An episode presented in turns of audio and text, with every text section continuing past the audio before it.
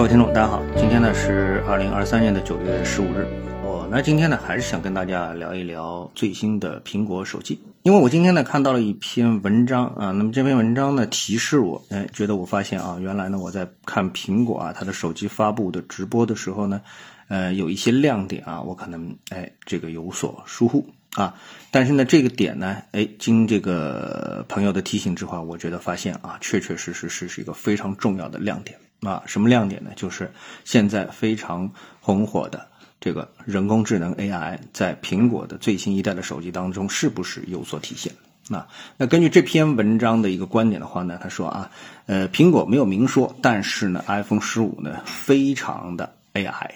啊，什么概念呢？哎，那么它里面呢，呃，可以说推出了很多呃非常新的或者是最新的这个呃带有非常强大。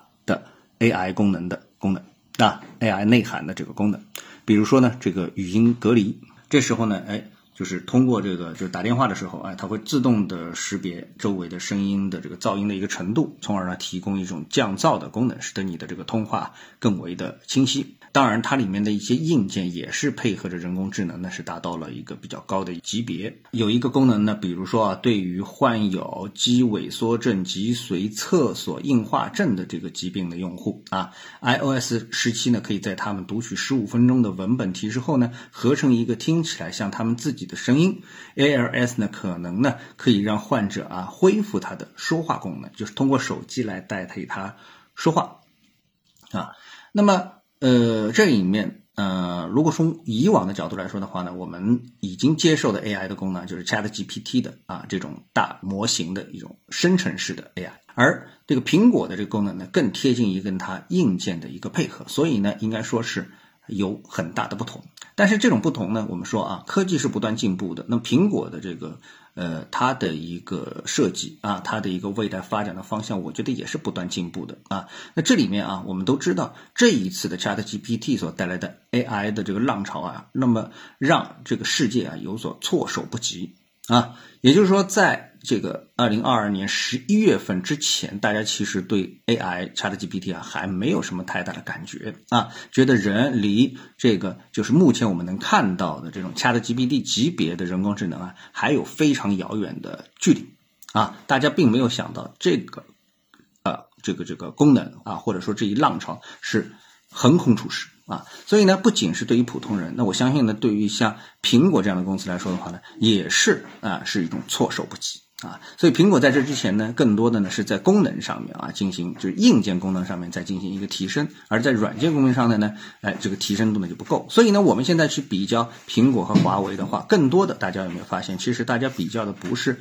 软件功能方面的啊这种能力啊，也从来没有加上过 AI ChatGPT 的啊这种。人工智能的这个维度，大家拼的就是什么？哎，几纳米啊？你三纳米，我七纳米，对吧？好像就只有这个才是手机的这种评判的一个标准。就像我们评判一个人，只评判他的长得有多高，而不去评判他长得多漂亮，这一样，这个显然是一件非常荒谬的事情。那么，随着 AI 人工智能的不断的突进，我们看到了，就是说硬件在硬件上面，比如说以特斯拉为例，对吧？好，那么特斯拉和中国的电动车或者说其他的电动车相比，那你说特斯拉它的优势可能在哪里啊？难道是在硬件吗？那我们可能现在会觉得，哎，特斯拉的硬件好像和我们的这个其他的。啊，小未来啊，理想啊，小鹏好像差的也不是很多，对吧？而且在价格上差的也好像也不是很多。但是啊，我们在节目当中过去曾经很多次都指出，如果说在这个自动驾驶的这个方向上面啊，特斯拉如果说出现一个所谓的遥遥领先的话，那就是在一个不同的维度上在进行竞争啊。所以呢，现在这种情况，我觉得啊，给了我一个提醒，就是未来我们在看手机的时候。啊，去评判一个手机的时候，未来就多了一个非常重要的维度，就是它到底有多智能。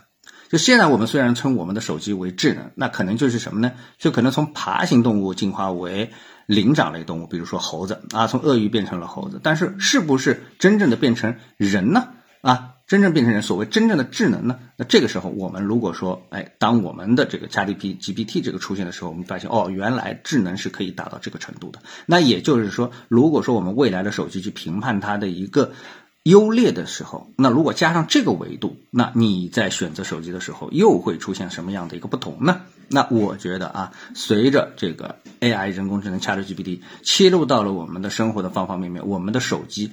将以人工智能为维度啊，进入到一个新的时代啊。那么从这个角度去评判我们的手机啊，我觉得是一件非常有意思的事情啊，可能给我们的未来的运用手机的空间啊、想象力啊，又提供更为巨大的空间